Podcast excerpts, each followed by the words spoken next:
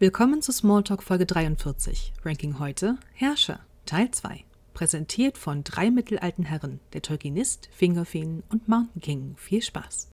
Hallo und herzlich willkommen zu einer weiteren Folge von Smalltalk. Wir haben heute die stolze Nummer 43 erreicht und äh, an einer Premiere, wie fast immer bei jeder neuen Folge von Smalltalk. Diesmal haben wir eine Doppelfolge. Äh, wir haben nämlich bei den Herrscherinnen und Herrschern beim letzten Mal festgestellt, äh, in unserer großen Begeisterung äh, für alle Dinge, die mit äh, dem Führen von Völkern, Nationen und anderen Dingen zu tun haben. Äh, das reicht in einer Stunde nicht. Also haben wir gesagt, machen wir eine zweite. Schön, dass ihr dabei seid. Schönen guten Abend. Schönen guten Tag. Ja, ich habe die, äh, die Rankings nicht verändert zum letzten Mal, weil äh, offiziell natürlich wegen der Konsistenz und der besseren Vergleichbarkeit und andererseits, weil ich zu faul war. Wir haben also weiterhin äh, als oberstes Tier Alexander den Großen, auf Tier 2 Elisabeth II., Rang 3 der Durchschnitt ist Helmut Kohl und auf den Rang 4 und 5 kommen Silvio Berlusconi und Donald Trump. Und äh, fürs Protokoll, Sauron bekam einmal Elsbeth II. und zweimal Alexander den Großen und ist damit bisher der zweitkompetenteste Herrscher, den wir hatten im Ranking. Wobei, wenn wir ehrlich sind, Theoden, der auf Platz 1 liegt aktuell, das eher über Sympathiepunkte als durch Kompetenz bekommen hat.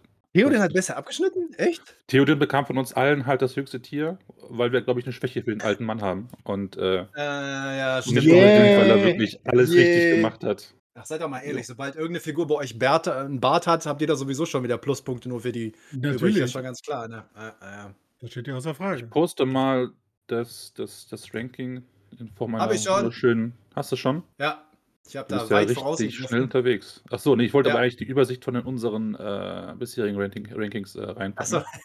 Dass die Leute wissen, was wir ja gemacht haben. Das ist ja ein zweiter Teil. Da muss man irgendwie ja. äh, thematisch anknüpfen. Außerdem könnt ihr meine wundervollen Excel-Skills bewundern, die hier wirklich absolut fantastisch aussehen. Ich weiß nicht, wie du das, wie du, äh, ohne rot zu werden, Excel und Skills in einem Wort zusammenbringen kannst. Das geht doch gar nicht.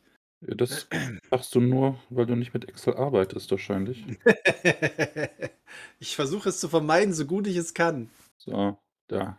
Bewundert die sechste Tabelle. Oh, nice. Okay, was haben wir denn? König der Toten? Fingolfin hat noch gut abgeschnitten, ne? aber ist ja auch kein Wunder, wir haben einen Fingolfin im Team. Bei euch zumindest, ja. Gut, bei mir auch. Die Diskrepanz war beim Melkor am höchsten, ne? Von zwei bis fünf Ja. war alles dabei. Genau. Das muss ich auch sagen. Der Mann ehrlich spaltet die überrascht. Gemüter. Er spaltet auch Arda zwischendurch, wenn er Bock hat. Aber gut, das ist Ja. eine andere Genau. Geschichte. Äh, ich bin sehr erfreut zu sehen, dass der Bürgermeister von Seestadt äh, als äh, Herrscher sozusagen über ne, Seestadt irgendwie wirklich völlig verkackt hat. Er hätte es aber auch verdient. Also die Benotung war einfach, glaube ich, relativ konsistent. Definitiv. Da würd, würde ich gerne einsteigen, weil ich, jetzt muss ich kurz nochmal nachgucken, hat der von uns allen, warte mal, ich muss nochmal gucken, 4, 5, 5, ja. Ich glaube, wir können das noch toppen. Es gibt, äh, glaube ich, einen noch größeren Vollpfosten als Herrscher. Und äh, damit, damit würde ich natürlich gerne mal ein- einsteigen. Fingol. Ja, unser Podcast-Liebling. Elu Thingol! Ja, der Mann mit der besten Flirttechnik in, in Mittelerde. Ever. Wir stehen äh, mehrere Jahre stand still in einem Wald rum und hoffen, dass die Geliebte ein Kenntnis von einem nimmt. Hat Das hätte- funktioniert. Irgendwie haben Maya andere Standards, was Kennenlernen und Datings betrifft, als der normale Mensch, glaube ich. Vielleicht war das ja so, so, ein- so ein Blinzelwettbewerb, weißt du? Wer als erster blinzelt, der muss Ja. halt irgendwie, keine Ahnung, einladen Also zum Essen quasi oder. wie, wie Strip-Poker nur mit Blinzeln, ja. Gut, aber wir, war das mit, dem- mit dem Spaß vielleicht nicht so großartig, man weiß das Ja, schon, ne? ja. Oder vielleicht halt auch Anfang. Aber äh, grundsätzlich, äh, wie gesagt, wir wollen ja gar nicht über seine Flirttechnik, also da würde er wahrscheinlich, vielleicht war das auch mal ein lustiges Ranking, ja? Also Flirttechniken in Mittelerde, ja? Wer war denn der, der am besten, das Oh, finde ich, oh, das sollten oh, wir oh. unbedingt aufnehmen. Komm, die beste Ja. Geschichte des Kennenlernens in, in Mittelerde, was wir aus den Büchern kennen, da sollten wir ein Ranking zu machen. Aber das ist ja nicht Teil dessen, was wir heute ja sprechen wollen oder über das Ja, wir heute sprechen genau. möchten, sondern wie er, er als Herrscher war. Und da ist er eigentlich so ziemlich das Unfähigste, was wir in Beleriand vorgefunden haben. Ich glaube, er war von sich selber schon ziemlich überzeugt, dass sein Land so lange standgehalten hat, ist nicht auf ihn zurückzuführen. Und sein grundsätzlicher Umgang mit Menschen von außerhalb ist auch ein bisschen fragwürdig, ja. Und äh, die ganze Geschichte um Beren und Luthien ist natürlich äh, auch, und wie er das Reich zum Schluss natürlich auch zugrunde geführt hat. Äh, deswegen, äh, der ist für mich so ein 1A Donald Trump. Man kann ihm zugutehalten, wenn man jetzt äh, Habsburger Kriterien anlegt, seine Heiratsstrategie war schon ziemlich optimal. Er hat, glaube ich, die beste Partie gefunden, die man sich als Herrscher suchen kann, die ihn Ja. einfach praktisch eigenhändig sein Reich beschützt hat, vor allem was reinkommen könnte. Deswegen war so alles andere, was er machen muss, relativ irrelevant. Ich glaube, der saß auf seinem Thron, sah gut aus und den Rest hat halt Madame gemacht. Das ist natürlich so als, als, als auf, in einem Hausmann-Ranking würde ich schon weiter oben ein, einordnen, weil der hat schon das große losgezogen. Ja. Äh, als Herrscher hat er entweder nichts gemacht oder halt Blödsinn. Ne? Also ohne ihn würde das immer noch bestehen, das Reich, wenn er nicht gierig geworden wäre und versucht hat, Zwerge zu bescheißen. So aber hat er ja, sich selbst umgebracht und damit letztendlich auch alles, was ihm wichtig war. Ja, man könnte natürlich sagen, also okay, äh, als eins der letzten Reiche, das irgendwie noch äh, übrig war und am längsten durchgehalten hat und äh, wirklich was geleistet hat, ist natürlich Doriath. Was äh, natürlich gerechterweise immer wieder gesagt, äh, Melian ist dafür verantwortlich mit ihrem Gürtel, weil nur weil die Frau das Ding halt mal zauberhaft äh, um Doriath gelegt hat, äh, ist das Ding ja so geschützt gewesen die ganze Zeit. Aber ähm, man muss auch sagen, er ist einer der drei gesandten Elben, die, äh, die äh, Valinor gesehen haben und dann zurückgekommen ist, um mit den Leuten darüber zu reden, okay, pass auf, wir ziehen mal nach Westen, wir ziehen mal nach Valinor. Ist eine super Sache. Und äh, äh, eigentlich wäre es ja darauf hinausgelaufen, dass er einer der Könige, keine Ahnung, von einer der Gruppen der Elben da in Valinor geworden wäre. Und dann kommt dann so ein Wald. Und da steht jemand. Und er steht auch. Und um ihn herum sind Bus tausend und ist, ja. Weißt du, es sind so, so Tausende und Zehntausende von Elben und alle so, hey, hör mal, wo ist ein, wo ist ein, wo ist ein Elbe? Wo, wo ist denn der hin? Ja, ich weiß nicht, ich habe eben noch gesehen. Und dann der nächste Satz ist so, ich habe ihn letzte Woche gesehen. Und dann der nächste Satz ist, ich habe ihn letzten Monat gesehen. und, und das ist halt schon irgendwie so, wie, wie kann, wie kann, wie können Elben, die so unglaublich fähig sind, ähm, irgendwie ihren Chef jahrelang gefühlt nicht finden oder so. Oder sagen, ja, nee, ist auch egal, dann fahren wir einfach weiter. Also die, die ganze ich Geschichte. Ich mir ist auch immer schon- verarscht vor. Wenn also dein Chef sagt, hier, komm, ist total geil, lass mal hinfahren. Äh, alles, alles, alles Schnieke da, Essen lecker, äh, Gras ist grün, auf geht's nach Valinor. Und dann Ja. kommt als Einziger nicht mit. Ich meine, das ist seine erste Amtshandlung sozusagen als Regierungschef, ist sein Volk rüberführen dahin, wo er sagt, da ist schöner. Und daran scheitert er schon. Ja. Weil er halt so lange im Wald rumsteht, bis das Schiff weggefahren ist. Ja, aber die Liebe, äh, weißt du, die, die Liebe ist ja da das Entscheidende. Das ist ja die erste große Liebesgeschichte sozusagen. Ohne Ne? Also Frage. er und, und, äh, ne, und Melian und das ist schon. Aber wenn man mal jetzt ehrlich ist, ja, äh, die hätte er in Valinor auch kennengelernt. Ja, da ist was dran. Ja, Weißt du, da starren die sich in Beleriand einfach an. Über. ja, aber es kommt immer auf die Atmosphäre an. an Ja, ja, ja. Nee, jetzt komm, nee, jetzt rede nicht davon. Also, Beleriand ist bestimmt schön, ja, aber die Atmosphäre von Valinor schlägt das, glaube ich, nicht. Ey. ja, gut, okay. Na gut. Da gibt's nichts dran zu deuteln, der ist ein Hampelmann. ich sehe schon, wo die Tendenz in der Bewertung hier hingeht. Ja, ich Oh meine, es war doch schon vorher klar, als wir das angekündigt haben, dass wir Dingdoll nach unten werden werden. Das ist ja quasi ein Running Gag hier. Also er kriegt von mir den Donald Trump natürlich. Das äh, überrascht keinen. Ja gut, er ist halt, er ist halt offensichtlicher Rassist, ne? Weil äh, was er da mit den Zwergen am Ende macht und von wegen so ihr kleinen Drecksbelger hier, die kleinen minderwertigen Würstchen, die er ein bisschen meint mit Schmieden und irgendwie Eisen oder sowas umgehen zu können. Oh, ich muss ja nicht bezahlen, ey. Wer seid ihr eigentlich? Ich bin Elo Thingol. Und dann sagen halt so irgendwie 100 Zwerge mit Echsen in der Hand. Ach, wirklich? Und das ist halt so, ich, das sind so diese großen Szenen in der Literaturgeschichte, weißt du, wenn du genau, wenn so einer meint, er ist The King und dann kommen so 100 Leute und sagen, ja, aber wir sind mehr. Und das ist immer so diese rein strategische, so, ja. Und Luthien ist natürlich schon richtig, ne? Also äh, er, hat ja und auch und es ist auch immer, wenn es einen vernünftigen, intelligenten Satz in Doriath gibt, dann kommt er natürlich immer von Melian und er ist fast immer ein Satz zu Thingol. Bist du dir sicher, dass du das machen willst? Und Thingol, er ja hat, klar. und er hat immer das Gespür, das genau Falsche zu tun. Ja, ich- Ja, jetzt nicht auch sein dummer Kommentar zu Bären, äh, dass er die Tochter von Silmaril äh, besorgen muss. Man sieht quasi Melian so facepalmen. Junge, du weißt doch, alles, was mit den Dingern zu tun hat, endet im Chaos. Und er so, egal, lass Ja. mal machen. Das Ja, und auch da, Potenzial, ne? aber auch das Potenzial, was da drin gesteckt hätte, ja, wenn er einfach ein bisschen schlauer gewesen wäre. Gut, dann wäre die Geschichte halt anders und wir würden sie nicht so kennen, wie wir sie jetzt kennen, aber Bären hat er da schon jemanden am Start, der äh, ihm gut zu Gesicht gestanden hätte. Ja? So wie Äh, wenn ich ehrlich bin, macht Beren eigentlich nix. Also, er ist so 'n Reverse Mario. Er ist muss gerettet werden von der Prinzessin. Er Ne, läuft einfach los wie 'n Vollhonk, lässt sich gefangen nehmen und muss dann befreit werden. Ja gut, der hat ihn jetzt er im macht nichts, außer sich sich den den äh, die Hand abbeißen zu lassen und zu sagen: „Hier, äh, ich habe ihn geholt.“ Jetzt Und könnte Mädel so, ähm, äh, jung, erst mal so, weiß ich ich war ich O auch so, ah, okay. Bei Beren könnte man jetzt so sagen, dass das das Äquivalent zu Kollege Fingol ist, ja, weil er läuft ja auch durch die Gegend, sieht, äh, Lúthien und ist auch so: „Äh.“ Er sagt zumindest was, ja. Also, er er bringt 'n bisschen Sprache ins Spiel. Zwar nur ein Wort, aber immerhin. Hey, und sie Ist schon mal 'ne singt, ne, deutliche und Steigerung. tanzt. Also, Ja. ist schon da ist schon 'n bisschen mehr Party am Start, definitiv, Ja. ja. Definitiv. Ja gut, okay, also ich ich verstehe schon, wo ihr da hin möchtet. Ich möchte natürlich eigentlich gerne irgendwie sagen, dass, äh, Thingol ja durchaus 'n bisschen was macht, aber alle seine Entscheidungen sind entweder ausschließen von anderen Leuten oder sich über andere Leute lustig machen. Weil Beren ist 'n Mensch, kann er nicht ernst nehmen, Zwerge kann er nicht ernst nehmen, weil das sind Zwerge. Äh, und als er dann rausfindet, dass Fëanor und seine Truppe da, äh, natürlich verantwortlich sind für das erste, äh, Töten von Elben unter Elben, dann verbietet er auch die Sprache. Also, alles alles, was er macht, ist immer irgendwie verbieten und das fördert nicht wirklich, äh, irgend 'ne Form von Zusammenarbeit oder zukünftiger Zusammenarbeit oder so. Und na ja, ich meine, er war halt da. Er war der erste König. Und dann kommen von irgendwo anders her Leute her. Also, da werdet ihr wahrscheinlich auch 'n bisschen genervt. Also, ne? Das ist ja auch nicht vorteilhaft. Ähm, aber gut, okay, im Endeffekt, alles, was da geleistet wurde, haben andere Leute gemacht, vor allem halt Melian. Das ist natürlich schon richtig. Der sitzt einfach nur so 'n bisschen rum und, ähm, sagt halt: „Ich bin Elfe.“ Genau. Deine Wertung? Äh, Hauptendruck hier, ey. Ja gut, gib ihm Trump, ey. Ja, Yes! wundervoll. Musst dir vorstellen, da steht so 'n gefühlter 2 Meter großer Elb und um ihn herum so 1,10 Meter große Zwerge und machen ihn kalt. Und wenn's 'nen armseligen Tod gibt, wirklich, weißt du weißt du, so Gothmog und Glorfindel und Balrog und Bam und ich bin Fingolfin, ich kämpfe gegen Melkor. Es gibt Fights in Mittelerde, die sind unglaublich geil. Und Thingol stirbt an der Hand von Kleinwüchsigen.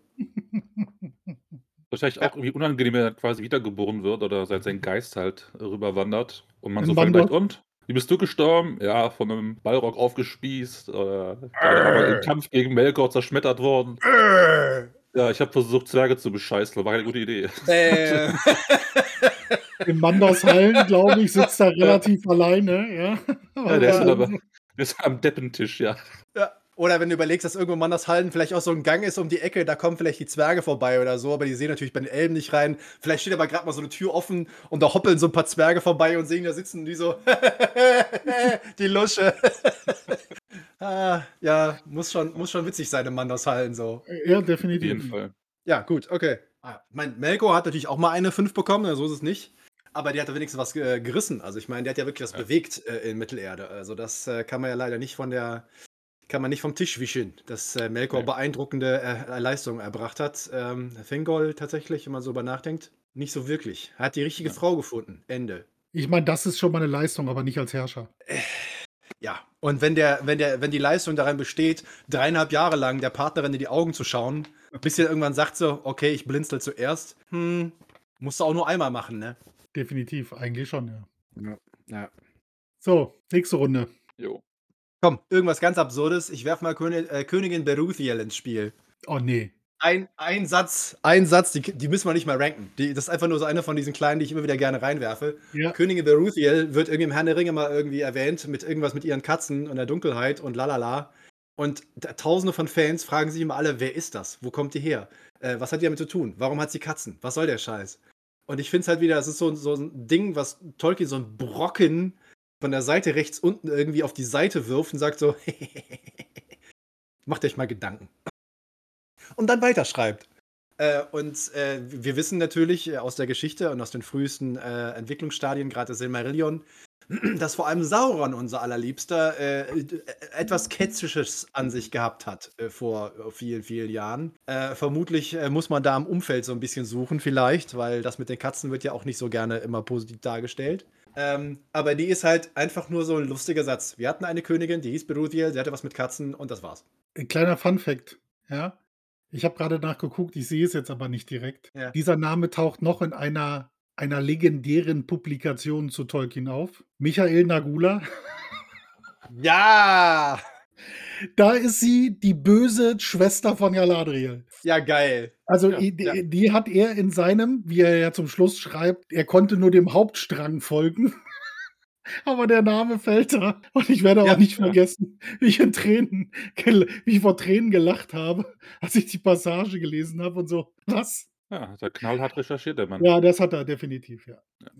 Okay. Also für, für diejenigen, die davon noch nicht gehört haben, es gibt von einem deutschen äh, Journalisten, Autor, der hat mal äh, auch wie alle anderen Leute während der ersten Filmtrilogie eincashen wollen äh, zum Thema äh, Tolkien, hat was zu Tolkien rausgebracht.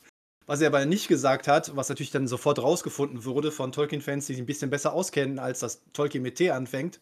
Ähm, er hat die Zusammenfassung des Herrn der Ringe, die er eingebaut hat in seiner Geschichte, einfach geklaut. Er hat sie von der sogenannten Tolkien Sarcasm Page genommen und einfach kopiert und übersetzt. Nur nicht wissend, dass natürlich der Name der Tolkien Sarcasm Page brechend ist. Und die Zusammenfassung könnt ihr euch gerne durchlesen, die ist auch immer noch online.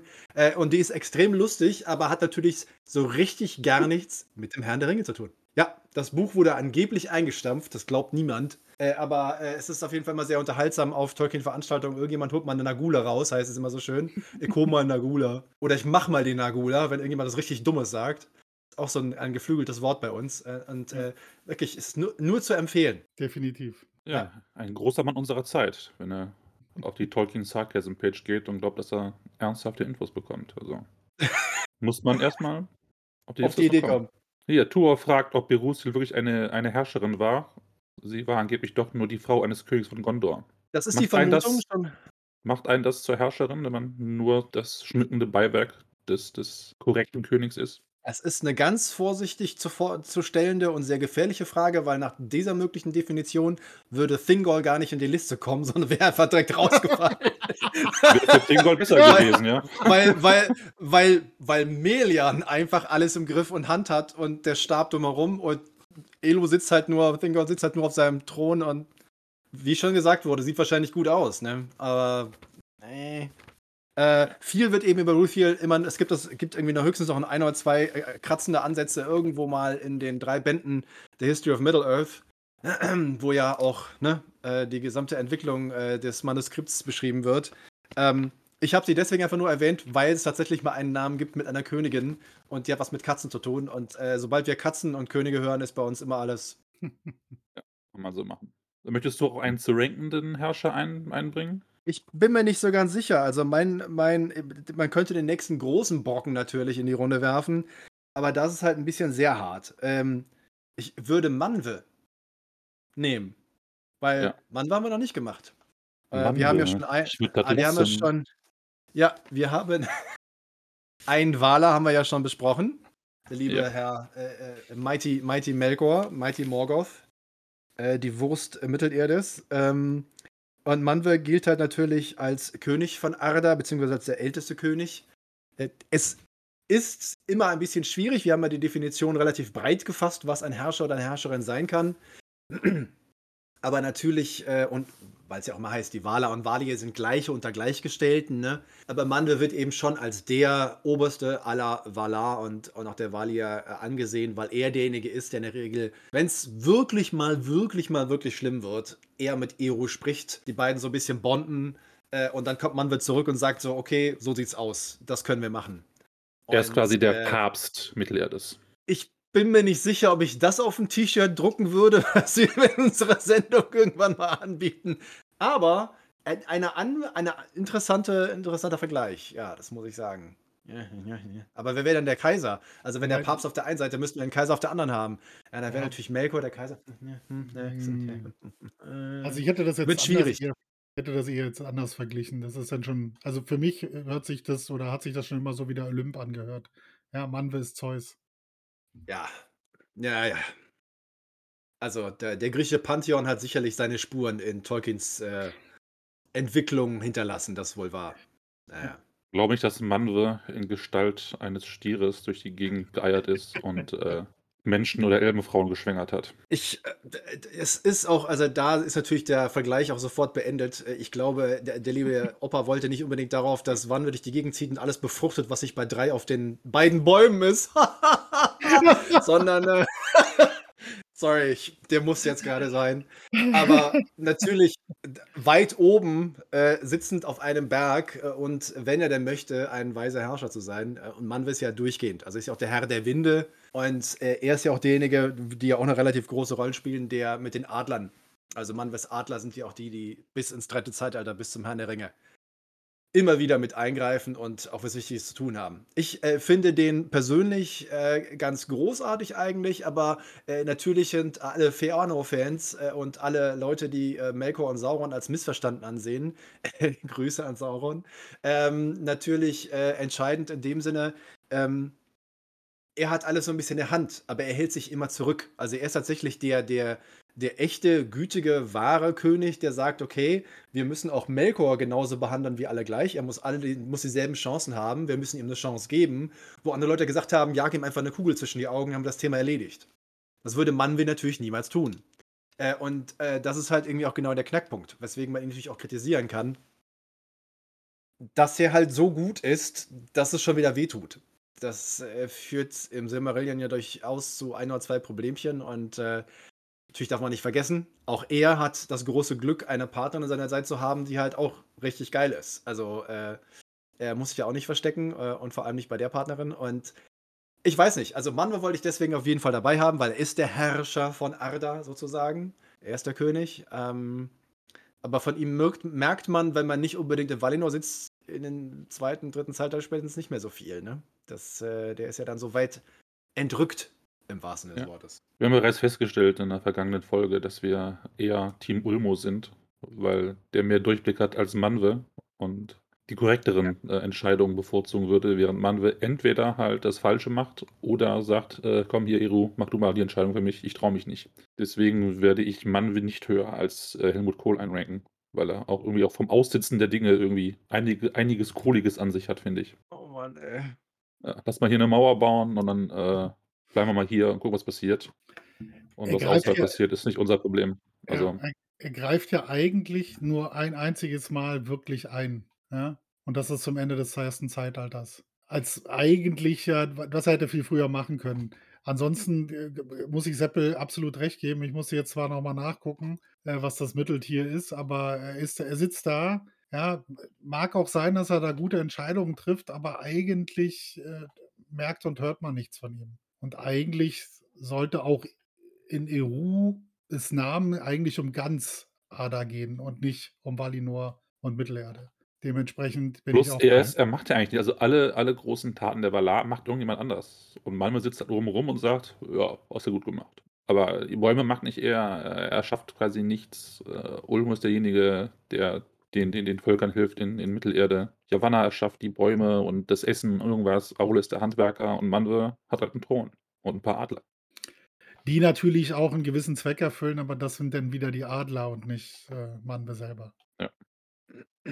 Ja, also ich für meinen Teil möchte ihm schon äh, Elizabeth II. geben, äh, weil er ja doch, äh, man darf nicht vergessen, er hat natürlich eine beachtliche Verantwortung, äh, wohingegen andere Leute das, äh, spezifischer und eingeschränkter sehen. Also so ein Aule, der in seiner Schmiede sitzt und Leuten einfach beibringt, wie man Sachen herstellt, hat natürlich ein ganz anderes Ding als äh, ich muss ganz Ada im Blick haben. Also äh, ich finde, seine, seine Jobbeschreibung wird bestimmt schlimmer aussehen und mehr Verantwortung mit sich bringen, als es bei Aule der Fall ist.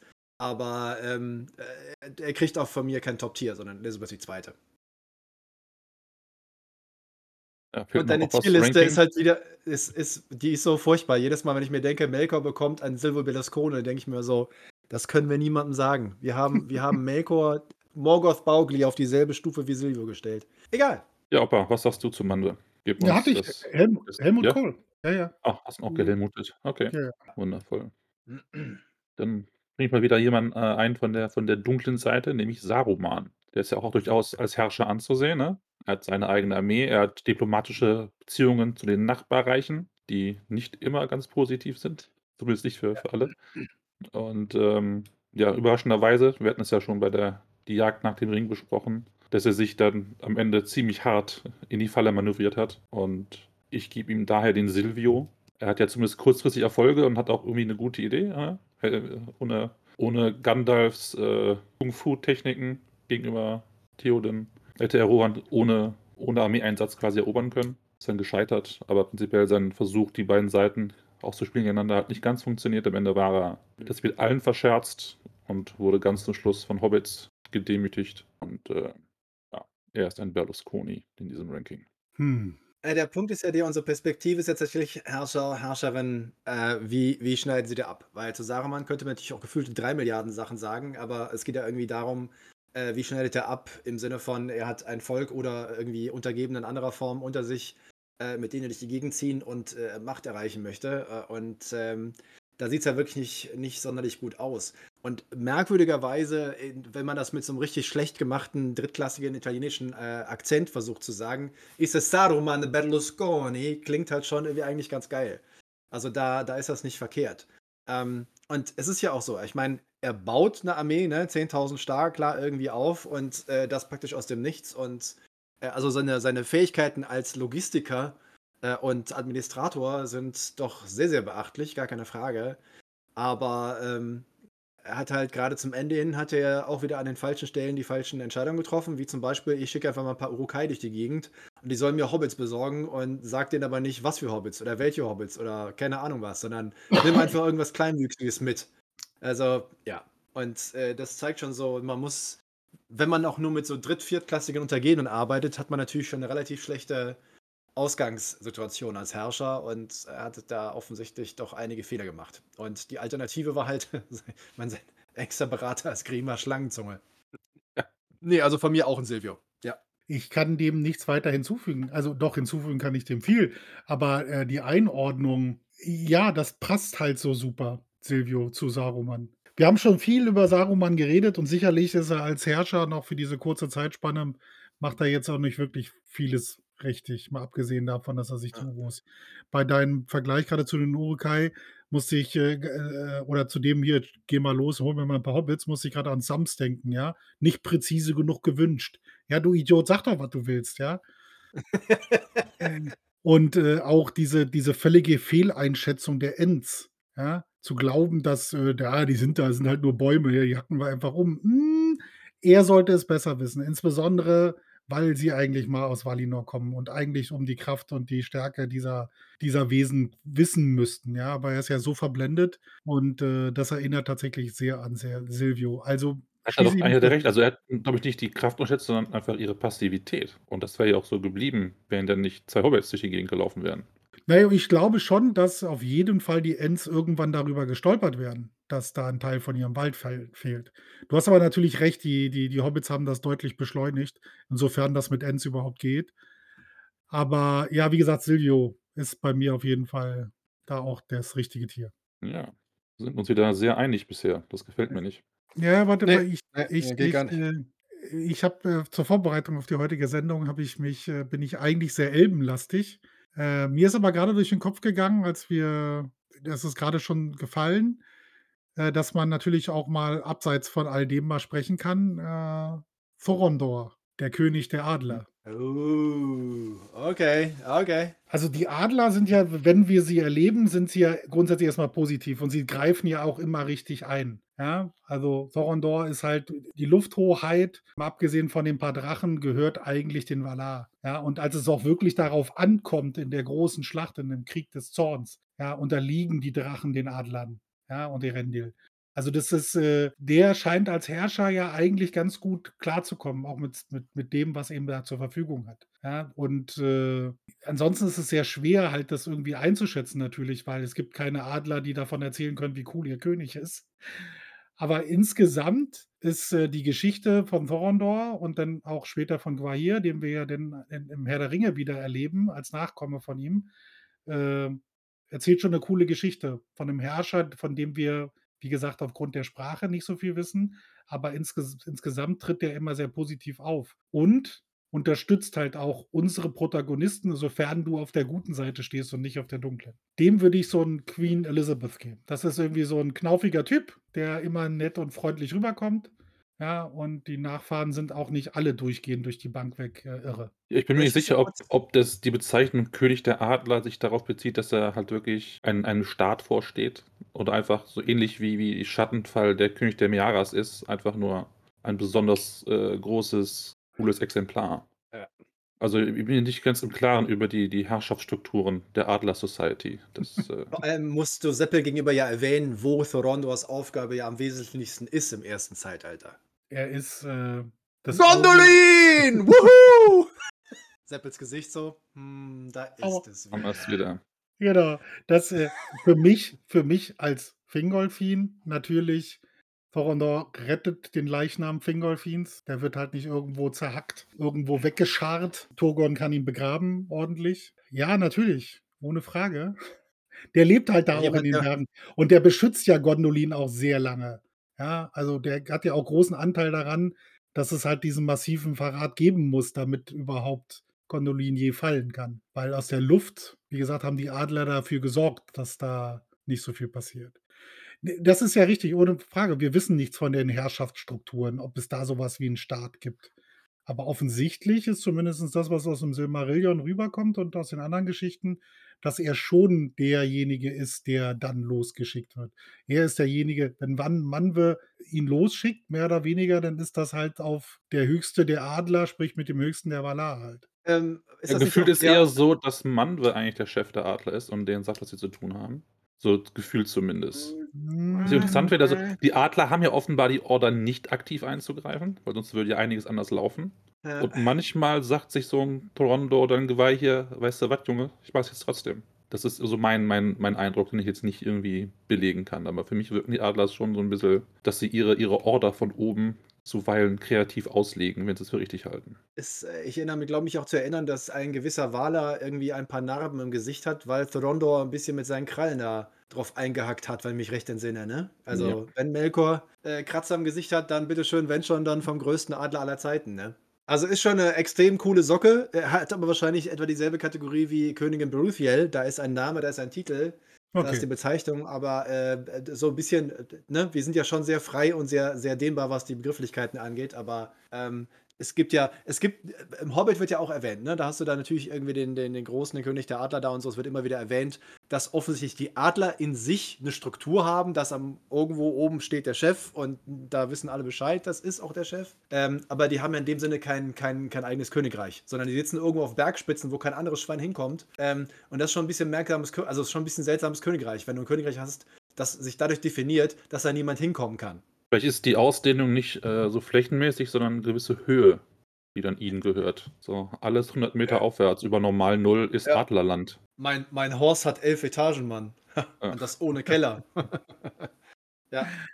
Ja, sehr gerne. Wir können ihn auch als äh, Non-Ranking mit hinzufügen, dass wir ihn aber auf Jetzt jeden Fall erwähnt haben. Hast du ihn schon gerankt, das bleibt jetzt auch so. Ich werde jetzt nicht wieder die Zeilen, die ich getippt habe, löschen. Ja. Von mir, kriegt, von mir kriegt dann Helmut Kohl, weil einfach ziemlich bekannt ist.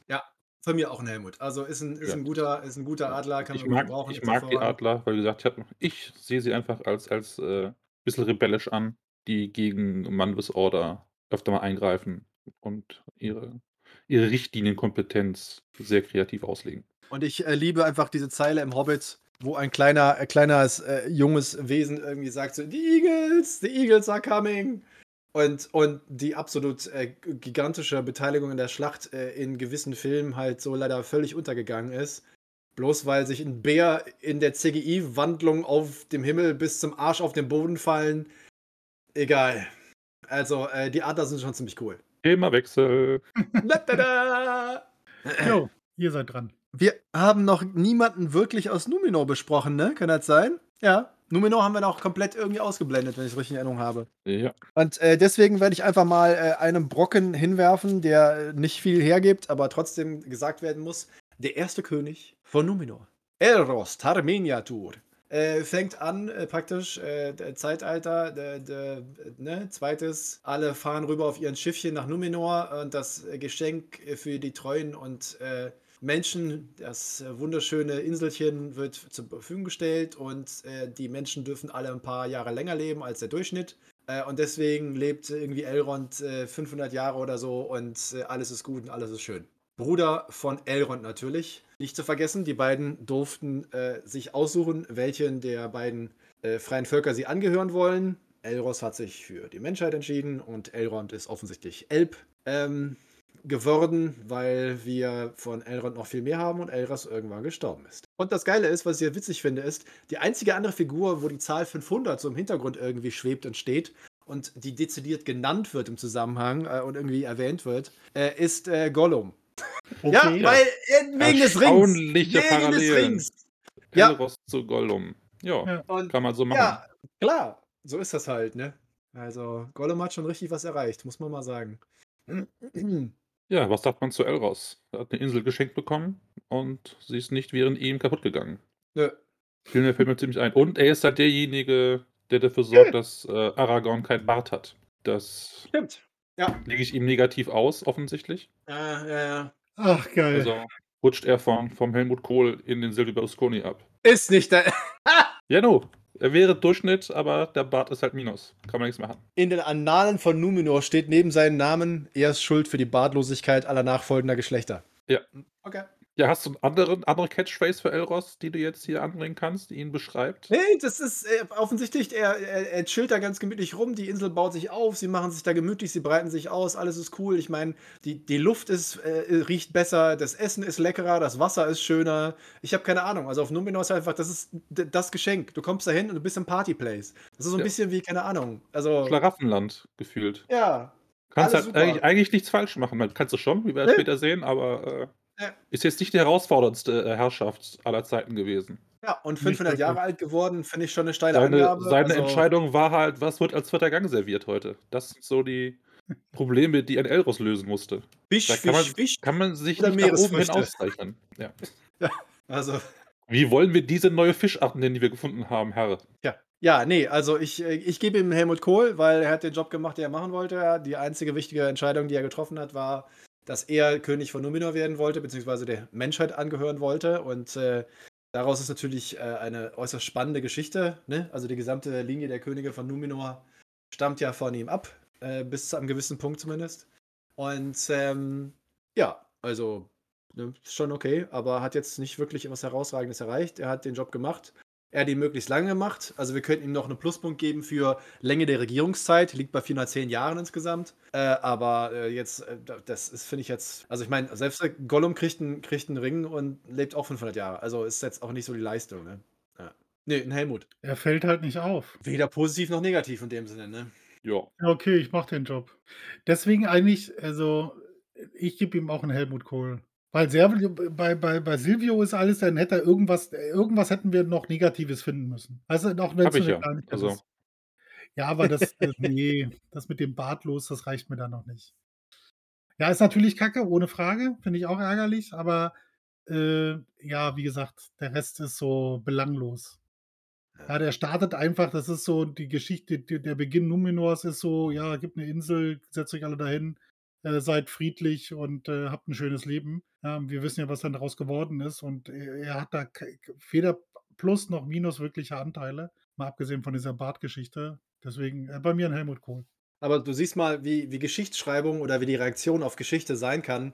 Du hast, du glaubst, dass du in deinem Leben, deinem Dasein, deiner Existenz irgendwas erreicht hast. Du hast hart gekämpft, du hast dich engagiert, du hast 80 Stunden die, die Woche gearbeitet und dann kommen so ein paar Hümpel, ein paar hundert Jahre, ein paar tausend Jahre später an und sagen, Alter, bartlos, geht gar nicht. Ching, Minuspunkte.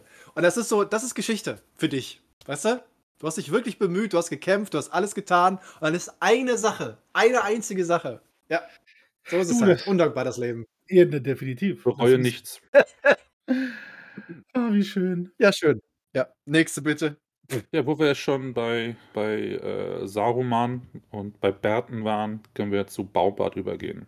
Übrigens tatsächlich Ah. gefühlt einer der wenigen Nicht-Despoten der Liste. Also äh, er wirkt auf mich Ja. eher wie so ein, so ein Präsident, weil die Entscheidungen müssen ja alle gemeinsam getroffen werden im Endling. Mhm. Das heißt, er ist nicht äh, wie ein, wie ein Theoden oder wie ein, wie ein, ein Saruman, die halt sagen, ich möchte das und dann machen wir das so, sondern er muss sich halt dem Willen der Ja. Mehrheit beugen. Vielleicht auch aktiv nach Mehrheiten suchen und äh, diplomatisch agieren. Und das macht er zumindest äh, im Herrn Ringe relativ erfolgreich, wenn auch natürlich zu spät. Also als derjenige, der sozusagen der oberste Hirte ist, der auf seine äh, Baumschäfchen aufpassen soll, dem kommt er ja erstmal nicht nach, weil er wie alle anderen auch in seiner Trägheit gefangen ist, in seiner Passivität und ihn erst ein paar sehr kurzlebige, ungeduldige äh, Hobbits darauf hinweisen müssen, dass das vielleicht so nicht funktioniert. Und aber dann, wenn er sich das in den Kopf gesetzt hat, setzt er es dann noch um und schafft es erfolgreich. Und deswegen würde ich ihn schon bei Elspeth die zweite einordnen. Es ist ja schon fast, also Basisdemokratie ist ein großes Wort, ne? Aber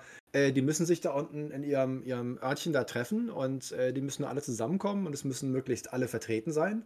Es gibt ja offensichtlich auch verschiedene Interessengruppen. Ne? Das sind dann die Kiefern und die Buchen und die Eichen und die hast du nicht gesehen. Die sind ja alle offensichtlich von ihrer Art her auch äh, unterschiedlich. Und ähm, die stellen sich dann hin und reden miteinander. Und das ist offensichtlich ein tatsächliches Miteinanderreden. Es ist nicht sowas wie von Chef sagt hier, holen wir mal äh, die fünf Abteilungsleiter, ich sage euch jetzt, was wir jetzt machen und so wird es umgesetzt, sondern da ist jeder gleichberechtigt, jeder kann sich melden und alle können miteinander reden. Was natürlich dazu führt, dass jeder, der mal basisdemokratisch in irgendeiner Form äh, gearbeitet oder sich engagiert hat, dass Dinge sehr, sehr lange dauern können. Weil Ja. jeder darf was sagen. Äh, Tour Ja. hat äh, wie geschrieben, ich möchte das nicht äh, unerwähnt lassen, dass als die Endfrauen die Ents verließen, es zu sehr vielen Entscheidungen kam. Vielen Dank sag ja, für es gibt kein, es gibt kein Entkommen, ne? Es ist, äh, das ist wirklich, es ist wirklich bitter, ja. Ja. Und äh, also vor allem muss ja überlegen, das ist ja auch eine ganz tragische Geschichte. Alles, was wir über, über die Ents irgendwie erfahren, ist ja auch, ne? Äh, die Jungs sitzen da seit äh, gefühlten Jahrzehnten, Jahrhunderten, was auch immer, äh, und sind da ziemlich allein und einsam. Also es ist halt so, das ist so eine, so eine Truppe Herren, äh, die alle älter werden und kommt kaum noch was Neues nach, ne? Gibt keine neue Jugend. Äh, dann gibt es überall Ärger, werden abgeholzt. Also ich kann das schon verstehen, dass man so ein bisschen in die Stagnation sinkt, weil du kannst ja nicht. Du, erstmal wollen sie keine Herrschaft. Also Fangon will ja nicht durch die Gegend ziehen und die Welt erobern. Und wie, glaube ich, äh, war das irgendwie Gandalf oder wer das gesagt hat, irgendwie meinte, du möchtest aber auch nicht die, die ganze Welt mit deinen Wäldern überziehen. Ne? So in dem Sinne. Das hat Baumbart ja überhaupt kein Interesse dran. Der möchte einfach nur leben und, ne, und leben lassen, sozusagen. Ähm, und äh, also die hatten schon, die haben schon ziemlich schwer. Um sie herum werden die Wälder mal kleiner. Es gibt ja wenige Bücher dann. Wir haben natürlich Numenor noch nicht erwähnt im Zusammenhang.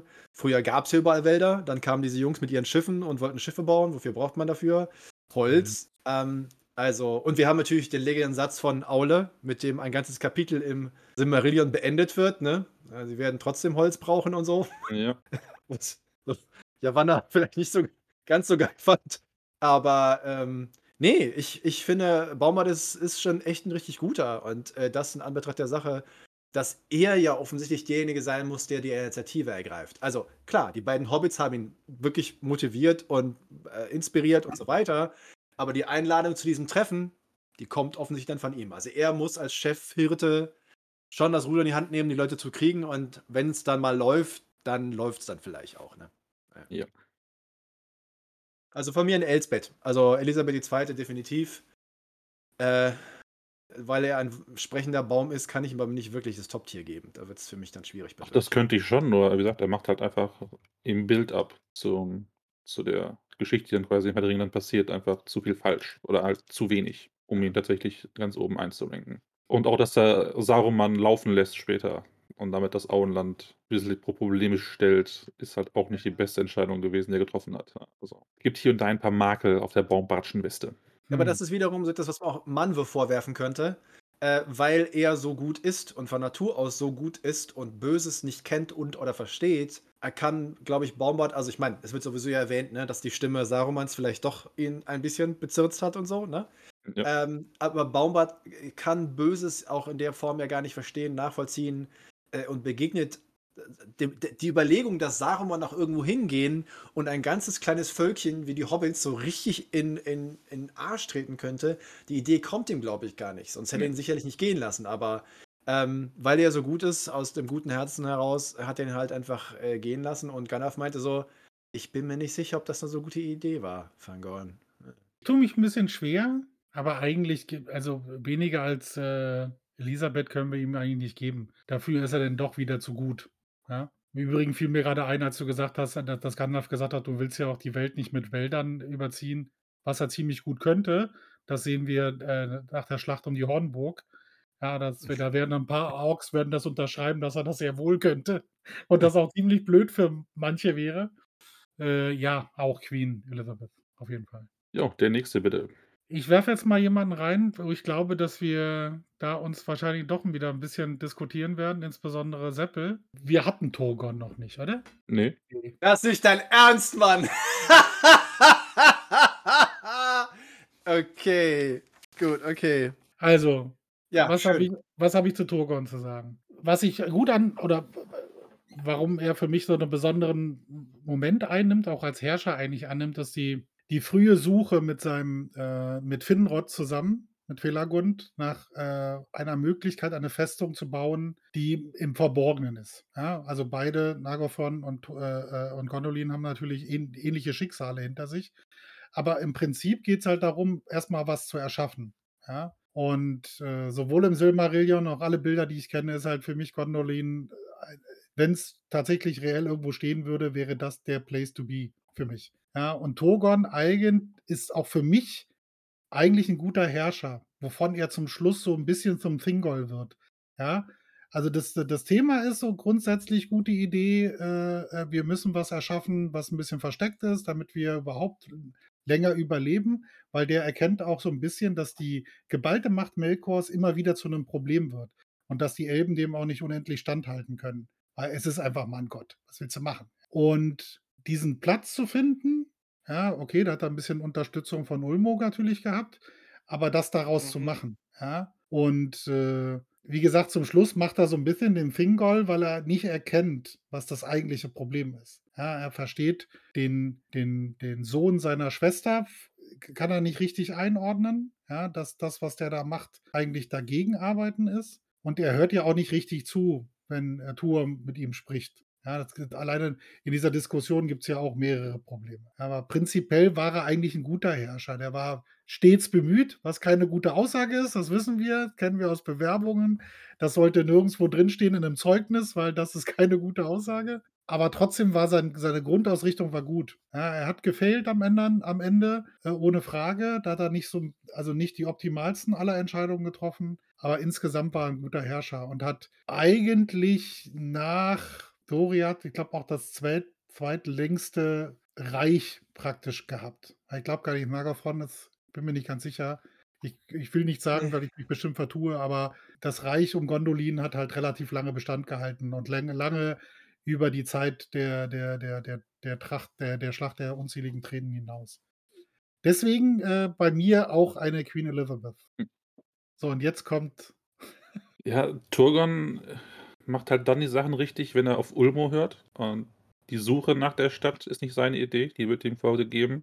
Der Standort der Stadt ist seine Idee, die wird ihm vorgegeben. Er kriegt quasi alles präsentiert von Ulmo. Ich meine, er schafft es dann, diesen, diesen Eingebungen zu folgen. Alles kein Ding. Äh, er schafft auch eine Stadt da aufzubauen, die, was ja logistisch nicht trivial ist, glaube ich. Also er ist als Bürokrat wahrscheinlich schon Top-Tier der Mann, was ja auch wichtig ist. Also, äh, wie gesagt, eine Stadt aus dem Nichts zu erschaffen für keine Ahnung viel, 100.000, 10.000, ich habe keine Ahnung. Die Zahl ist auch mal gefallen, einer unserer Diskussionen, auch wieder vergessen, weil es mir auch ein bisschen egal ist, wenn ich ehrlich bin. Ja. Nur Zahlen. Ähm, aber er glaubt ja irgendwann, dass das alles seins ist. Und er vergisst, woher das kommt. Und wie Tuor schon geschrieben hat im Chat, ähm, sein Makel ist, er irgendwann mehr an der Stadt hängt als an seinem Volk. Und er ist der Überzeugung, dass das halt alles nur dank ihm da ist. Obwohl er eigentlich auch nur es selber geschenkt bekommen hat. Das war nicht seine, nicht seine Idee, Gründing zu gründen. Er hat es einfach nur umgesetzt. Und dem Moment, wo er das quasi vergisst und für sich, für den größten Held, der da rumläuft, geht es halt steil bergab. Und deswegen, find's also halt- ich, ich werde ihm halt äh, auf keinen Fall bei 1 oder 2 einordnen. Ähm, wenn man jetzt nur guckt, der Aufbau der Stadt, ja, das ist gut. Äh, das hat funktioniert. Äh, aber am Ende reißt es ja selber wieder ein bisschen mit ein. Und deswegen kommt am Ende Helmut Kohl bei mir. Ja, er hat natürlich ein bisschen Pech, ne? Also ein bisschen Verrat und, äh, und er ist halt einfach jemand, der so viele Drachen schicken kann, dass sich die Leichen vor den Stadttoren stapeln, bis sie halt rüberspringen können. Ähm, schwer dagegen vorzugehen, aber prinzipiell hat er irgendwann seinen Weg verloren und damit halt seine eigenes, eigene Errungenschaft wieder eingerissen. Mein, mein Lieblingskommentar ist definitiv von Angua. Ihr seid so weich. Wenn er einer von den Guten ist, dann war er auch ein super Herrscher. Bla bla. Und das fasst es auch eigentlich schon fast Und zusammen. das, nachdem wir Thingol jeweils mit Donald Trump bewertet haben. Oder Balin mit Silvio Berlusconi. Also, Also, dieses ich Muster find's- kann ich nicht, kann ich nicht erkennen bei unseren Bewertungen. Also der Punkt ist halt der natürlich, wenn man, wenn man ein bisschen sehr, sehr defetistisch ist, ist eigentlich alles, was die Elben im ersten Zeitalter in Mittelerde da veranstalten, vom Finden irgendeiner Stadt oder einer Festung, die man irgendwo hinbauen kann, immer hatte irgendeiner von den Valar Vali irgendwie die Finger im Spiel. Also wenn man das so sehen möchte. Dass, dass Melian da rumläuft und irgendwie Chef Thingol klar macht, kommt ja bestimmt auch nicht von ungefähr. Also, ne? Und dass, dass die Adler irgendwie äh, Gondolin, äh, wenn Saigim halt irgendwie bewachen und beobachten und so weiter. Es hat ja auch alles mit den Valar zu tun. Also, äh, da ist natürlich, aber Togon steht natürlich schon ziemlich heraus, weil egal was Togon gemacht hat an Entscheidungen, ähm, die sind dem halt wirklich vorgegeben worden. Und äh, das, äh, ich meine, klar, 50 Jahre baust du diese geheime Stadt, ist eine super Leistung, aber das hat er ja auch nicht alleine gemacht, sondern ne, also ein ganzes Volk äh, dazu gebracht, äh, dahin zu ziehen. Und es ist, Ulmo ist ja unser Liebling, können wir, glaube ich, äh, einfach mal so sagen, weil Ulmo ist halt einfach der, der coolste und äh, der ist halt so Rock'n'Roll oder Heavy Metal in Mittelerde. Und ähm, egal, wenn Ulmo was sagt, weißt du ganz genau, super Idee, Ulmo, hört sich einem super Plan an, machen wir so, dann wird alles gut. Und dann kommt irgendein so elbischer König und meint, ja, nee, weil wenn Ulmo was sagt, dann kann das ja nur dumm sein. Also das ist so, das ist so dieses Ding. Tuor steht ja nicht einfach nur vor Turgon und erzählt ihm irgendwie so, äh, so, ich lese mal aus Karten jetzt vor, was mir Ulmo aufgeschrieben hat, sondern Tuor spricht in der Haltung und mit der Stimme Ulmos. Er wird in diesem Moment verwandelt. Und alle Elben, die da stehen und alle Elbinnen, hören und wissen, dass der Herr der Gewässer mit ihnen spricht. Der Meere und allem, was sonst irgendwie rumläuft. Und das hat seinen Grund, warum der da hingekommen ist. Und Turgon so, ja, nice, hat mich gefreut. Tur, du bist ein ganz hübscher, bleib mal hier, ich finde das ganz gut. Äh, aber was du gesagt hast, finde ich jetzt nicht so relevant. Ja, so, wir leiten ihr Feedback weiter. Ja, es ist so. Und da muss ich halt tatsächlich sagen, also ich, äh, wenn, wenn wir bewerten wollten, dass Turgon der König ist, der das geilste Battle, bei geilsten Stadtkampf in einer Schlacht irgendwie hervorgebracht hat, weil er Gondolin gebaut hat, dann kriegt Turgon Top Tier, weil es gibt keine, also ganz ehrlich, ein Actionfilm in Gondolin, einfach nur die Schlacht, einfach die, weißt du, zwei Stunden lang die letzten 30 Minuten der Schlacht von Gondolin, dann ist das alles cool. Aber wir hätten den ganzen Scheiß ja nicht haben müssen, wenn er sich einmal richtig entschieden hätte. Und ich sehe mich tatsächlich, ich muss leider sagen, das ist ein Berlusconi. Weil, mm. weil, weil Turgon tatsächlich äh, irgendwann so von sich überzeugt war und weil Gondolin war ja auch als Kopie gedacht. Es sollte ja Tirion Pontuna, also die wunderschöne Stadt in Valinor, sollte es ja eine Kopie sein. Und er war irgendwann davon überzeugt, dass er so geil ist und seine Leute so geil sind, dass sie geiler sind als die Leute in Valinor. Und das ist halt äh, offensichtlich eine Fehleinschätzung, die ziemlich tödlich geendet hat. Und äh, äh, sein Ende ist auch wiederum eigentlich ganz geil, weil er klettert halt auf die höchste Spitze des höchsten Turms in Gondolin und dann so, ja! Ich kann mir so vorstellen, wie er so Pommesgabel und der, Stor und der, der Turm bricht an ihm zusammen und unten warten so die Balrogs auf ihn und er stirbt. Das sieht natürlich geil aus. Wenn das ein Film wäre, wäre das eine super Szene. Weißt du, so Schwert, die letzten Sonnenstrahlen fangen das Schwert ein. Zeitlupe, der Turm. Bläh und unten die Balrogs. Ah. Aber trotzdem hat er die Schlacht verloren. Und äh, wir reden heute über die Fähigkeit von Herrschern und Herrscherinnen und äh, da hat er echt versagt. Sorry. Ja. Ja, du. Ist doch lustig. Ich liebe Gondolin, ne? Ja, ja. Nee, aber das war ja klar, dass das, also bei mir in meiner Bewertung fließt viel ein, als ich das erste Mal das Silmarillion gelesen habe. Eine meiner absoluten Lieblingsgeschichten. Ja. Allein schon Vinyama. Also ich meine allein, dass die mhm. erste Festung Vinyama ist am Meer und, und dass diese Rüstung da drin steht und Du wirst genau wissen, ne? lass mal hier an, lass mal schmieden und machen und tun und du wirst ihn erkennen daran, dass er diese Rüstung trägt. Diese ganze Geschichte, die ganze Vorbereitung ist absolut gigantisch. Gondolin ist halt echt cooles Zeug. Aber wir reden ja heute von Herrscher und Herrscherin. Und wir ja. sind völlig willkürlich. Und dementsprechend ja. Silvion Turgon. Turgon Skoni. Belliskongondon. Nee, das klappt nicht. Okay. Nee, nee. Wollen wir einen letzten nehmen? Weil wir haben nämlich tatsächlich schon wieder äh, unsere Stunde rum mit. Ja. Äh, ja. Ich hätte äh, noch wenn, so zwei, drei gehabt tatsächlich. Ja, mach mal weiter, gucken, was passiert. Nein, nee, mach, nee, mach du doch. Also gerne, gerne. Wenn ja? du noch einen hast, dann her damit. Äh, wir hatten ja eine Folge über Aldarion und, und Erendis. Da wäre es ja quatschig, ja. Aldarion nicht mit reinzunehmen ins Ranking, oder? Ja, aber wir können, definitiv, wir können ihn definitiv ins Ranking nehmen, aber Aldarion Erendis hat vor allem was damit zu tun, dass ein Mann offensichtlich unfähig ist, in einer Beziehung äh, zu existieren, äh, wenn er zu beschäftigt mit seinen Hobbys ist. Und ich weiß nicht, ob das nicht auch auf seine Herrscherfähigkeiten abfärbt. So. Genau das gilt es jetzt herauszufinden. Ja, sorry, also. Nee, aber du, natürlich hast du vollkommen recht. Das ist auch das Erste, was mir sofort in, in, in den Gedanken gesprungen ist, als, als Seppel den Namen gerade gedroppt, ja. So, er hat es voll verkackt mit seiner Frau. Aber so richtig. Also so richtig, richtig. Der, der hat es ja, richtig. Im Ehemann-Ranking würde er schlecht abschneiden. Die Frage ist, er würde ja. im Herrscher-Ranking abschneiden, ne? Haben wir ah. Ehefrau, der Hausmann und äh, ja, also Ehefrau und Ehemann-Ranking könnten wir auch mal machen, das stimmt, ja. ja ich habe äh, Elabon richtig, richtig weit oben stehen. Äh. Ja, weiß ich Ja, ich weiß nicht. Also Bei Aldarion denke ich immer nur, die, also ich meine, wir wissen ja die Geschichte mit Elrendis und so weiter und das alles furchtbar und die Ehe und da das Kind und alles Katastrophe und hast du nicht gesehen. Aber das Einzige, was ich immer so, wenn ich in die Annalen hinten irgendwie reingucke oder in die Jahreszahlen, du weißt immer, der Junge zieht los. Der nimmt ein Schiff mit, der nimmt drei Schiffe mit, der nimmt zehn Schiffe mit. Er löschelt irgendwie los und äh, alle werden unglücklicher und die Valar Vali irgendwie so in seiner Zeit und naja. Und wann immer er irgendwo einen Hafen baut, fährt er hin, baut einen Hafen, sagt so, yeah. Hafen. Hat im Umkreis von 30 Kilometer alle Bäume abgeholzt, damit dieser Hafen existiert. Fährt wieder zurück. Das dauert natürlich zwei, drei Jahre. Und wenn er zurückkommt, ist der Hafen platt. Jedes Mal. Jedes Mal, wenn er irgendwie nach Mittelerde fährt, kommt er zurück und sagt: Oh Mensch, der Hafen Ja. ist ja schon kaputt. Da hat sich drei Jahre keiner drum gekümmert und jetzt ist der kaputt. Das ist ja doof. Müssen wir wieder von vorne bauen. Und dann ich so. Also, äh, also er kann mit dem Schiff fahren. Das kann er. Aber alles andere, was dazugehört. Ja, so sein Track Record im Aufbauen von neuen Infrastrukturprojekten ist nicht so gelungen. Andererseits hat die Fort Forstwirtschaft in Numenor auf ein Ja. neues Level gehoben. Ja, sehr, das Wobei sind ich die immer ersten- noch nicht weiß, warum die halt für die gefühlt zehn Schiffe halt ganze Wälder abholzen müssen. Ja. Äh, Sind diese, diese Schiffe Kilometer lang oder sie, sie bauen irgendwie acht Meter breite Wände aus dem Holz? Ich weiß es nicht. Oder es gibt da einfach nur drei Bäume auf Numenor, die sie als Wald bezeichnen. Äh, Das, weiß man das alles halte ich nicht. für wahrscheinlicher. Äh, aber ja, also als Herrscher, er ist derjenige, der den Kontakt herstellt nach Mittelerde und sozusagen das Bündnis mit, mit Gil-galad sozusagen in die Wege leitet. Ja. Das kann man, ja, ne, diplomatisch ist das schon eine brauchbare Nummer gewesen. Andererseits ist er auch als, als König ständig gegengeeiert und war halt jahrelang nicht da, wo er hingehört, nämlich auf seinem Thron und bei seinem Volk. Und er hat die, die Thronfolge in Gefahr gebracht, äh, weil er sich bei seiner Frau so zerzankt hat, dass es halt nach Tochter geblieben ist und erst sozusagen eine Verfassungsänderung äh, in Numenor, die auch erlaubt, äh, weibliche Könige zu haben. Was man natürlich jetzt auch wieder als, als sehr progressiv auslegen kann, wenn man möchte. Ja? Also Selbstverständlich. die erste Feminist Numenors sozusagen.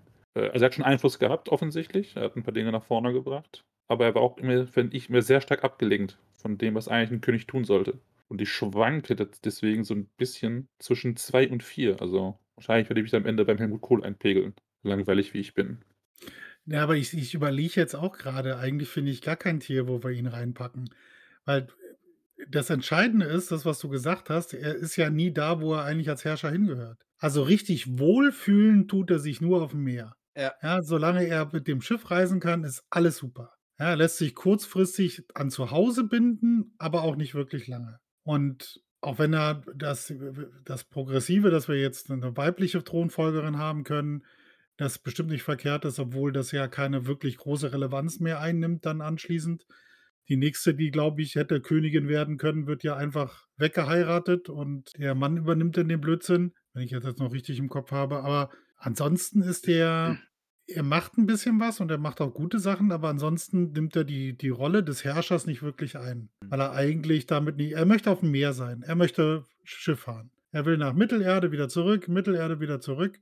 Die Nachhaltigkeit hast du gerade genannt, Marcel. Also viel mehr als, also höher als Kohl geht es nicht, aber eigentlich wird es dem nicht ganz gerecht, weil er schon für die Schifffahrt wirklich viel geleistet hat, natürlich. Aber es reicht halt nicht als Herrscher. Was für eine Insel ja durchaus eine Bedeutung ist. Also eine Insel Ja, ohne, ja, ja. ohne gute Schifffahrt ist nicht so das Beste. Nee, nee, ohne Frage. Deswegen. Ja, aber dass er diese, dass er diese Gilde groß gemacht hat und ihr auch Möglichkeiten verschafft hat. Ne? Also, dass man eine Ausbildung äh, genießen kann, genau. äh, Captain zu werden. Der Schiffbau selber natürlich, die Te Technologien, die dazugehören. Also, da sind sicherlich auch Fortschritte und Errungenschaften äh, zu vermelden. Aber der Punkt ist halt der, er hat sich mit seinem Vater zerstritten. Er ist der König von Numenor. Er hat sich mit seiner Zau Frau zerstritten, der Königin von Numenor.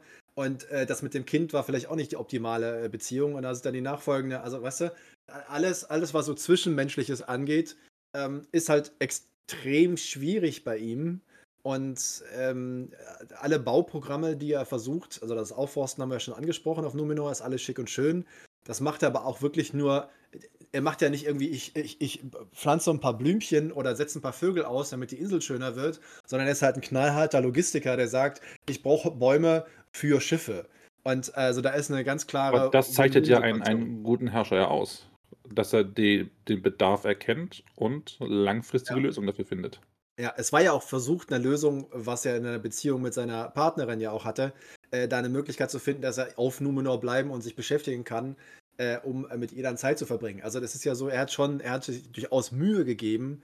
Ähm, das war, hat aber offensichtlich nicht wirklich mittel- oder langfristig gefruchtet, sondern im Endeffekt war es immer nur halb erfolgreich. Und halb erfolgreich ist halt im Endeffekt genauso scheiße wie gar nicht. Definitiv. Und diese Bau, Bauprogramme in Mittelerde, also mit, wir machen einen Hafen hierhin, wir machen einen Hafen dahin, jedes Mal, also es ist Ja. wirklich absurd. Also ich meine, die Jungs reißen wirklich was, sind die mächtigste Nation. Irgendwann werden sie dann leider auch zur Kolonialmacht und solchen Geschichten. Aber äh, immer wo er hinfährt, der baut einen Hafen, hinterher ist er kaputt. Und das klingt halt Ja, schon so ein ist, bisschen ist immer so die Frage der Größenordnung. Er fährt mit drei Schiffen los, baut einen Hafen. Wer lebt denn da? Und wie viele? Ja, wenn du, keine Ahnung, mit 20 Leuten pro Schiff losziehst, dann lässt du halt vier Jungs da, den Hafen bewachen sollen. Ja, was erwartest du denn dann? Also ich kann ohne eine warme Dusche am Morgen nicht leben. Ich kann mir nicht vorstellen, auf so einem Schiff zu sein, wo du die ganze Zeit nur kalte Dusche und See und Wald, was Wasser hast. Also ist halt einfach ne Prioritäten. Also jeder so, wie er oder sie es möchte. Aber ich äh, verstehe es auch nicht so ganz, weil wenn du sechs Wochen lang am Stück auf dem Meer rumeierst und du hast ein super Schiff, du hast eine super Mannschaft und die Sonne scheint, dann ist ja alles cool.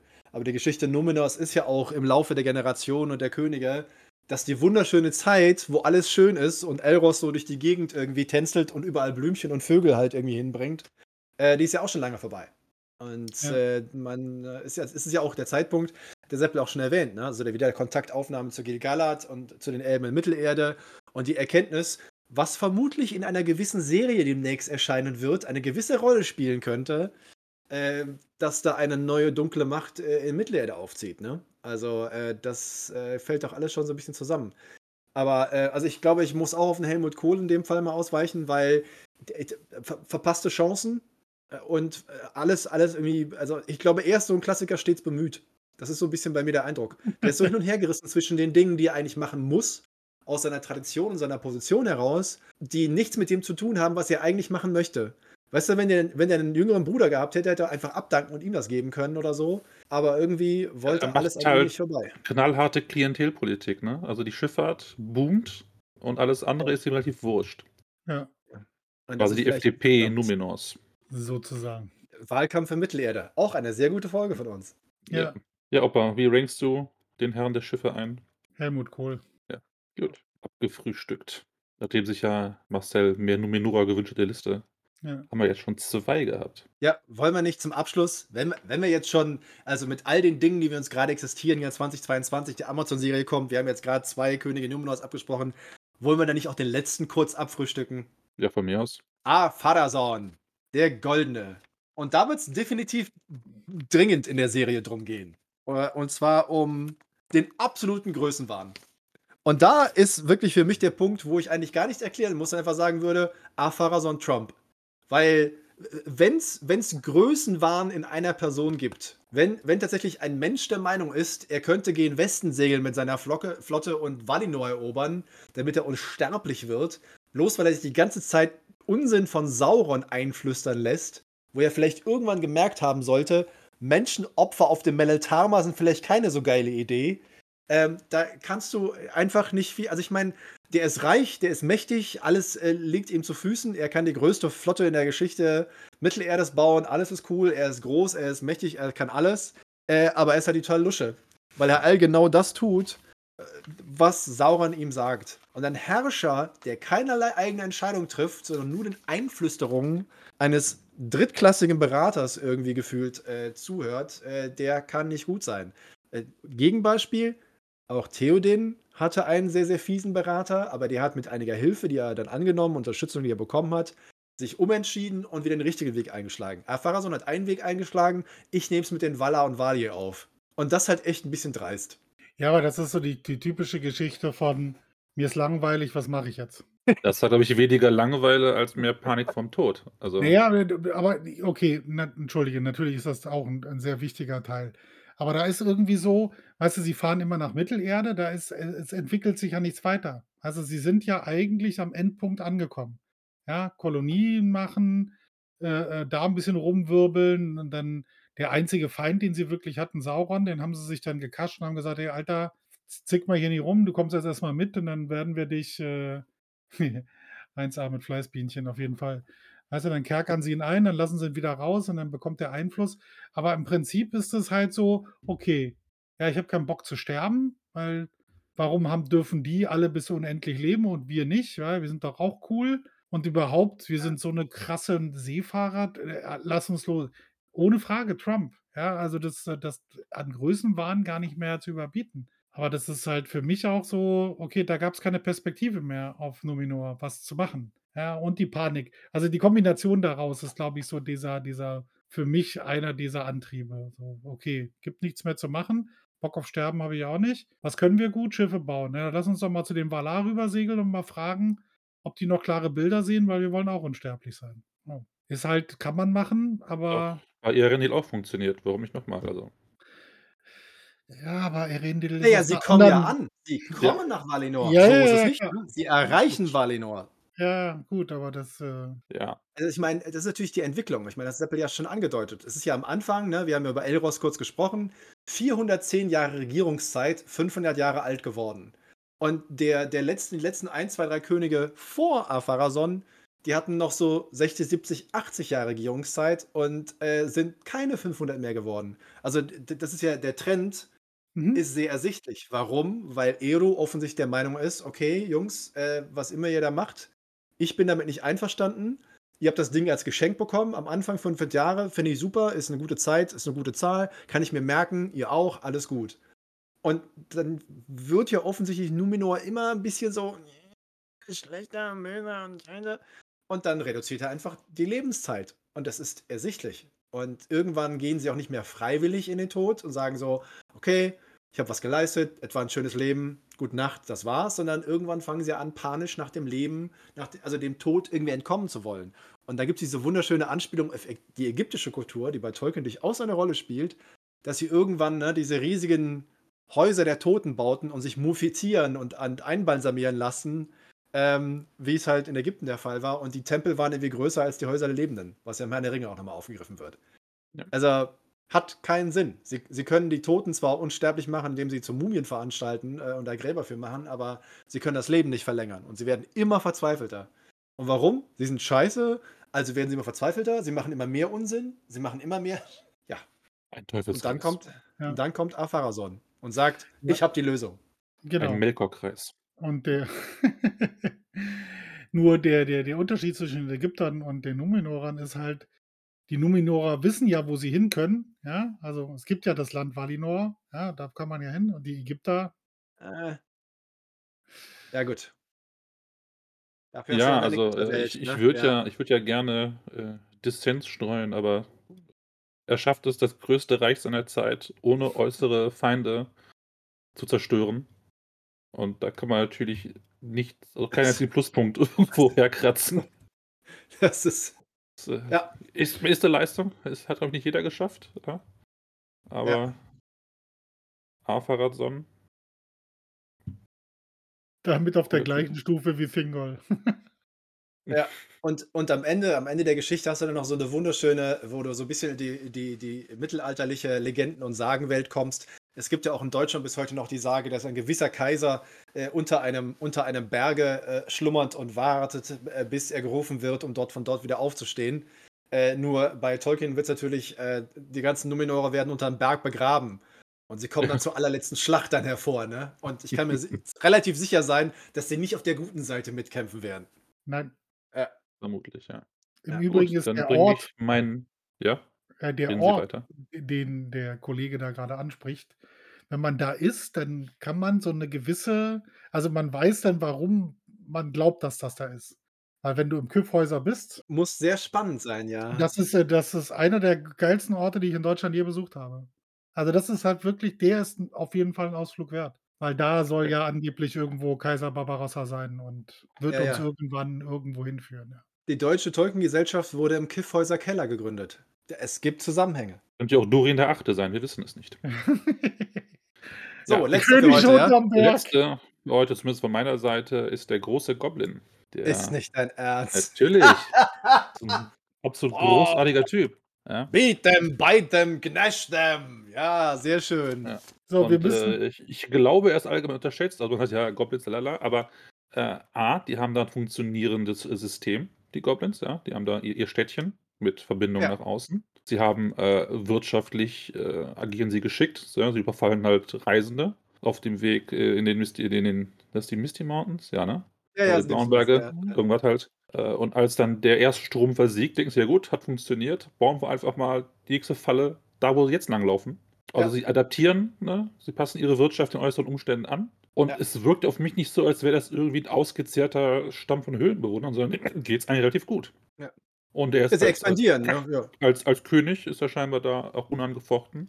Hat da keine großen Probleme. Gut, die, dass er dreimal so groß wie der Rest, hilft ihm wahrscheinlich in einer, in einer Gesellschaft, bei Ja. der viel über das Faustrecht läuft. Aber er ist ne, über einen längeren Zeitraum ist er da am Start, sorgt dafür, dass seine, seine Goblins genug zu fressen haben. Es gibt keinen Zweifel seiner Herrschaft und am Ende müssen halt tatsächlich Maya und, und Thorin plus Company ankommen mit, mit, mit Klingen aus Gondolin, um ihn den Gar auszumachen. Ohne die äh, wahrscheinlich heute noch irgendwelche Reisen überfallen und, und sich den Wanst vollstopfen. Also für mich ist der, der große Goblin halt eine klare Elsbeth die Zweite. Also wir müssen, wo wo wir, glaube ich, unterscheiden müssen, ist halt den, den großen Goblin aus dem Buch, ja. Ja. Und aus einem nicht näher genannten Film.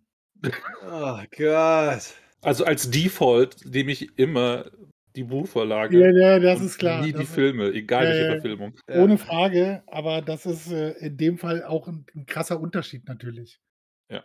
Das ist halt, was du gerade beschrieben hast, Seppel, ist original, äh, unterschreibe ich alles, weil das ist tatsächlich was, was im Hobbit rüberkommt. Ja, da sitzt der Herrscher in Moria, der hat alles, das alles abgecheckt, die wissen genau, nee, nicht was. Moria, das ist nicht Moria. Na, der doch, große. Goblin, Ne, der Nee, lebt. nee, Der ist, der ist im Nebelgebirge ein bisschen weiter nördlich. Also auf dem Ja. Halbwege zwischen Tal und dem einsamen Berg. Ja, ja. Okay, also whatever. Thorin und Company komme ich durch Moria, das wäre, glaube ich, erwähnt worden. Ja, nee, Ja, ja, ja, weil grundsätzlich kommen sie, wenn sie, wo, wo kommen sie denn wieder raus? Ja, die egal. kommen äh, äh, nördlich, nördlich genau, vom. genau, genau, genau. Ja, ja. Äh, gut, mein Fehler. Ja, aber grundsätzlich jetzt mal, das, was er da hat, der große Goblin, das funktioniert ja wunderbar. Original, wie Seppel beschrieben hat. Die haben einen Start, die haben alles sich, die haben sich optimal angepasst und es funktioniert ja alles optimal. Ja, ist alles super, äh, äh, bis halt äh, Gandalf, äh, die, die Zwerge und der, der Hobbit da auftauchen, ja. Äh, und da so ziemlich alles mitnehmen, was sie mitnehmen können. Ja, sie erschlagen den großen, den großen Goblin hacken da noch mehr Leute ein Stück und können entkommen und der, der Hobbit nimmt sich noch den Ring mit, ja, der nachher für mehr Chaos noch sorgt. Aber prinzipiell, ja, wie gesagt, kann ich dem komplett folgen. Im Film ist, wie gesagt, dann wird das alles ein bisschen sehr albern dargestellt und da könnte ich das nicht so unterschreiben, aber du hast ja recht. Also wir, wie, wie gesagt, der, der Film spielt ja für uns keine Rolle. Ja, kann ich mir Queen, Queen Elizabeth kann ich mir da auch gut vorstellen, weil das funktioniert. Also, er ist ein guter Herrscher. Ich habe gerade mal kurz einen Link gepostet, weil der große Goblin auch bis heute noch Künstler und Künstlerinnen auf der gesamten Welt inspiriert. Da hat tatsächlich jemand ein 3D-Rendering äh, vom großen Goblin aus äh, den, aus den äh, animierten Filmen gemacht, äh, die ja von äh, Rankin und Bass äh, gemacht wurden in den 70ern. Und äh, äh, ich kann auch nur sagen, ich finde es halt einfach geil. In meiner einen Beschreibung, Rezension, habe auch schon drüber gesprochen. Zum American Bass Hobbit ist ja, der, Goblin macht den Mund auf und Bilbo könnte da reinlaufen. Einfach so von der, von der Größenverteilung her. Und das ist natürlich für so einen animierten Film einfach super großartig. Und ich muss auch sagen, also der große Goblin ist halt echt, ist halt vor allem, was ich halt super, super geil finde, ist dieser kleine Nebensatz, also ein bisschen, er, er weiß ja, wer Gandalf ist. Er weiß, wer Thorin Eichenschild ist. Er sagt so, ha, cool. Na, na Thorin, was glaubst du denn? Was geht denn so? Und dann denkst du schon, okay, das ist nicht einfach nur irgend so ein dummer Goblin oder Ork, der durch die Gegend rennt, sondern der hat wirklich ein Informationsnetzwerk. Er weiß genau, was er da haben will und sie expandieren halt, ne? wie Seppe beschrieben hat. Wenn es da nicht funktioniert, bauen wir so ein bisschen das Netzwerk so aus, dass wir sie woanders einfangen. Also ich äh, muss auch sagen, also der äh, ist, äh, der macht das schon ziemlich ordentlich. Und was ich auch ein sehr interessantes äh, äh, Element finde, ist, tatsächlich sind seine Untergeben ihm treu ergeben. Also nachdem er ja dann von äh, Gandalf und Co. Äh, dann doch ein bisschen äh, umgebracht wird, äh, bedauerlicherweise, ähm, ziehen sie auf einen Rachefeldzug aus. Also es ist nicht einfach so, dass sie sagen, ja cool, jetzt ist der große Goblin tot, nehmen wir halt den nächsten oder ist jetzt irgendwie Chaos oder wir machen erstmal eine Party oder keine Ahnung was, was Goblin zu tun. Sondern sie wollen ihn rächen. Also das heißt, Ja. das ist natürlich ein gewisses Maß an Loyalität und Treue gegenüber ihrem ne, König sozusagen. Äh, und äh, da muss ich sagen, also schon ganz, also ich meine, es ist, er ist so ein bisschen ne, The Rock von Mittelerde, weil er ist halt einfach dreifach größer als alle anderen, hat so eine, so eine Kante. Ähm, aber äh, finde ihn halt auch als, als Gegenspieler auf dem Weg zum einsamen Berg ist der halt einfach unglaublich cool. Ja. Das, äh, das muss man ganz klar sagen. Ja. Also auch eine 'Ne Elsbeth? Ich würde auch 'ne Elsbeth sagen. Ja, ja, ja. Ja, okay. Er macht alles richtig, bis er dann aus Versehen, äh, dem härtesten Gegner begegnet, den er seit langem hat und er hat halt einfach Pech. Ja, okay. Äh, damit ist meine Liste quasi durch. Ja, Wenn ihr noch äh interessante Nennungen habt. wir wir müssen uns mal langsam beherrschen, glaube ich. Ja, ja. Also, wie gesagt, ich auf meiner Liste stehen jetzt noch 3 Elben, aber das ist, Ja, ne, äh können wir lassen. Also, Mann, die leben ja auch immer so lange. Ist ja klar, dass sie irgendwo Ja. irgendwann Herrscher werden. Du musst ja lange ja, durch ja. durchhalten, dann ist der Typ über dir irgendwann mal tot, dann wirst du automatisch Herrscher. Ist jetzt nicht so schwierig, ey. Ja. Definitiv. Ne, also, äh, ne, das war jetzt tatsächlich also, jetzt sind wir auch schon wieder bei 1,5 Stunden. Das war jetzt schon wieder ist schon wieder hart an der Schmerzgrenze, finde ich. Ja. Äh, ne, 'ne gute Stunde ist immer in Ordnung, aber wir brauchten 2 Folgen für Ja. die Herrscherinnen und Herrscher Mittelerdes und da haben wir ja schon gefühlte 15 Stück auch noch so einfach eingeworfen als Witz und als Scherz. Äh, also, ne, Bauer Giles von Hamm, äh, wird natürlich auch irgendwann Herrscher und es gibt einen kleinen äh, in seinem kleinen Königreich gibt's auch einen König und die muss man natürlich erwähnt haben, weil sie wunderschön sind und Tolkien tolle Geschichten geschrieben hat, aber die würden ja normalerweise unser Ranking nicht mit einfließen. Und das haben wir alles gemacht. Also, äh, und dafür 2 Folgen, äh, mit irgendwie 2,5 bis fast 3 Stunden Material. Okay, geht. Ja, läuft. Ja. Ja, dann würde ich sagen, vielen Dank für die Aufmerksamkeit. Äh, noch Vielen Dank für die. Aufmerksamkeit. Nicht vergessen, in 2 Wochen feiern wir Geburtstag. Wir feiern unseren ersten Geburtstag am 24.04. Wir haben Ja. einige wir arbeiten an einigen Überraschungen für euch und, äh, wir würden uns sehr freuen, wenn ihr spätestens in 2 Wochen auf jeden Fall wieder mit dabei seid. In dem Sinne, Vielleicht sogar. Geschenke an Leute, die zuhören. Wer weiß das schon? Oh, Geschenke. Ja, dann werde ich wohl auch zuhören. Besprechungsgelder. Genau. In dem Ja, Sinne, also- schönen Abend. Bis nächste Ciao. Woche. Tschö. Ciao. Danke, dass du dir diese Folge Smalltalk angehört hast. Wir hoffen, sie hat dir gefallen. Wenn du dich über unseren Podcast informieren möchtest, kannst du das gerne über unsere Social Media Kanäle tun. Du findest uns auf Facebook und auf Instagram als Smalltalk und auf Twitter als Smalltalk Pod wie in Podcast. Dort findest du auch immer den direkten Link zu unserem Discord-Server, auf dem du live mit dabei oder dich mit anderen Tolkien-Fans austauschen kannst. Am meisten freuen wir uns natürlich über ein Like oder Gefällt mir oder noch besser, du abonnierst uns beim Podcast-Anbieter deines Vertrauens. Das hilft uns nicht nur auf unserem Weg zu Ruhm und Reichtum, sondern es bietet uns auch die Möglichkeit, mehr Leuten Mittelerde näher zu bringen. Vielen Dank im Voraus und vielleicht hören wir uns ja schon bald wieder. Eine neue Folge wird jeden Dienstagabend hochgeladen. Wir freuen uns auf jeden Fall.